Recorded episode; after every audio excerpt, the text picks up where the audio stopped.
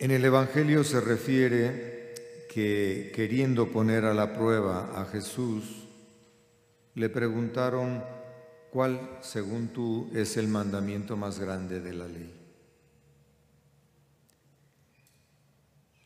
Todos conocían, sobre todo los que lo estaban poniendo a la prueba, que en la ley estaba escrito que el primer mandamiento y el más importante era amar a Dios con todo el corazón, con toda la mente y con todas las fuerzas. Sin embargo, Jesús predicaba mucho el amor al prójimo y la prueba consistía en eso. Si él afirma lo que dice la ley, entonces se contradice. Si afirma el amor al prójimo, entonces está contra la ley.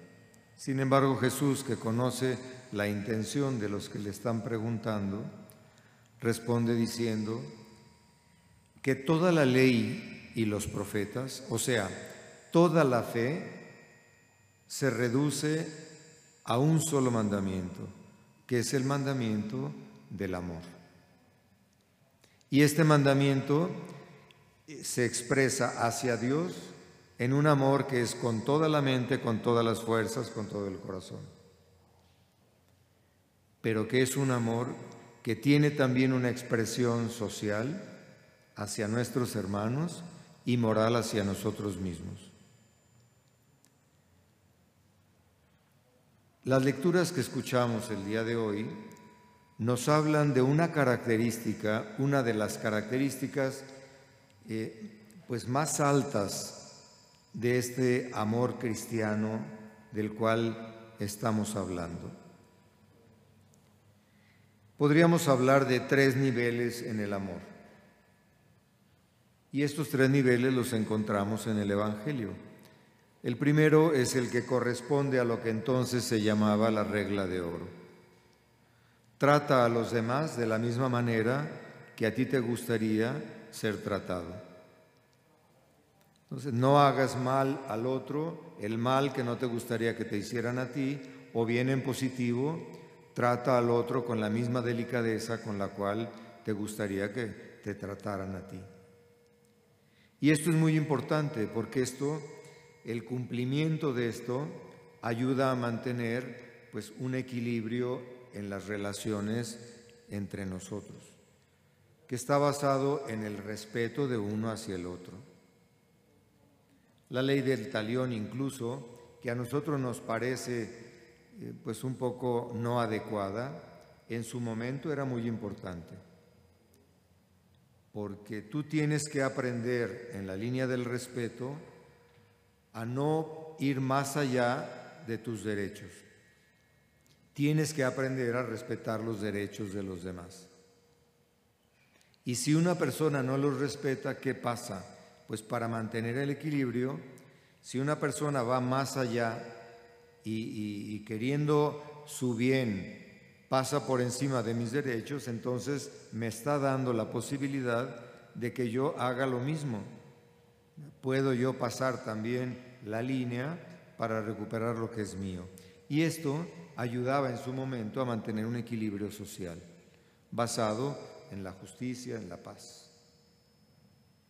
Sin embargo, llega Jesús y Jesús, con la propuesta del Evangelio, nos abre pues a la novedad del amor cristiano.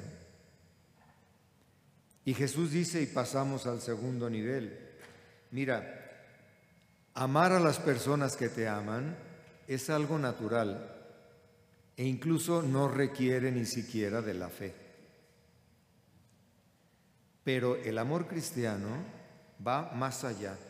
Se trata de amar a los hermanos porque son nuestros hermanos, de amar a los demás porque son hijos de Dios, aun cuando entre este hermano y yo no haya una relación amable. Y bueno, esto a nosotros nos complica un poco, porque dice el Señor, si uno viene y te pide que camines con él una milla, pues acompaña a los dos. Exige un esfuerzo mayor de tu parte. Amar a un enemigo es una cosa que se dice fácilmente, pero que en la práctica de la vida es algo sumamente complicado. Yo creo que la mayoría de nosotros enemigos propiamente no los tenemos. Pero qué difícil debe ser amar a aquel que te provoca un daño y un daño grave. ¿Podría yo amar al que secuestra a un hijo o a... Es sumamente difícil.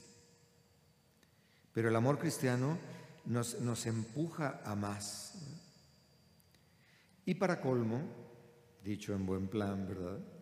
El Señor nos lleva a un nivel mayor todavía, porque dice, en esto van a reconocer los demás que ustedes son mis discípulos, en que saben amarse unos a otros como yo los he amado. Y es aquí donde se abre como el gran tema de la liturgia del día de hoy y que puede iluminar, que puede enriquecer nuestra experiencia de fe. El tema abiertamente que se presenta es el tema del perdón.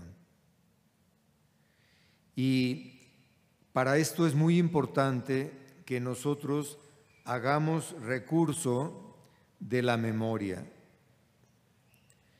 ¿Cómo ha sido la relación de Dios, la relación misericordiosa de Dios hacia mí? Y es lo que en la parábola que escuchamos entendemos ante mis errores, ante mis fallas, ante todo aquello que no solamente eh, no me ayuda a crecer como cristiano, sino que a veces contradice mi fe, ¿qué actitud ha tenido Dios en, en su relación conmigo?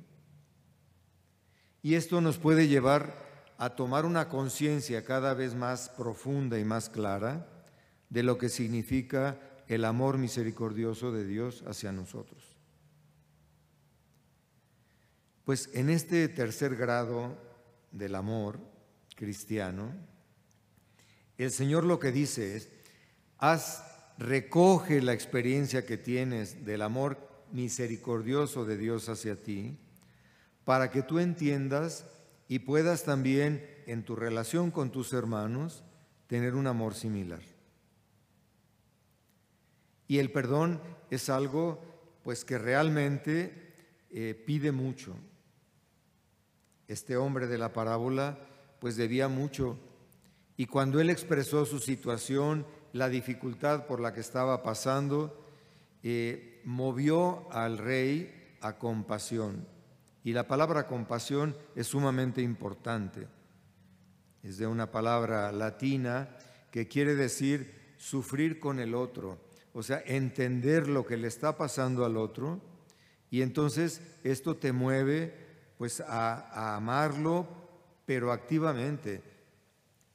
Y el Señor no solamente entiende la dificultad, sino que el Evangelio dice, le perdonó la deuda.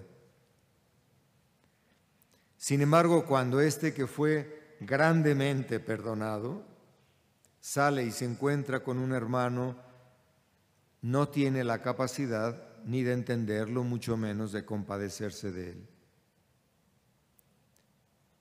Y este es el, pues, lo que el Evangelio el día de hoy nos invita a nosotros a reflexionar. Tomar conciencia entonces de que ser cristiano significa sobre todo eso, tener la experiencia de Dios, de un Dios que es amor y que al ser yo amado por Dios, soy invitado también por Él a alcanzar mi plenitud humana en el ejercicio del amor. En las tres dimensiones que mencionaba antes. En su dimensión teologal, porque entro yo en relación con Dios y busco expresar este amor de correspondencia a Dios a través pues de la frecuencia a los sacramentos, a la oración, etcétera, etcétera pero reconociendo que hay también una dimensión que es social. Mirar a nuestros hermanos o tratar de mirarlos de la misma manera como Dios nos mira a nosotros. Y incluso cuando mi hermano se equivoque, hace una semana la liturgia nos invitaba a la corrección fraterna. Si ves que tu hermano se equivoca, acércate y ayúdalo para que se corrija. Ahora se habla del perdón. Si, si tu hermano se equivocó, pues aprender a perdonarlo, porque lo importante es que nosotros vayamos ejercitándonos, pues en, esta, en este mandamiento del amor, tratando de hacer nuestros los mismos sentimientos, como dice San Pablo a los filipenses, que estuvieron en el corazón de Jesús. Jesús muere en la cruz ofreciéndose por aquellos que lo están crucificando. Porque dice Jesús, en realidad no tienen una clara conciencia de lo que están haciendo. Si la tuvieran, no llegarían a estos extremos.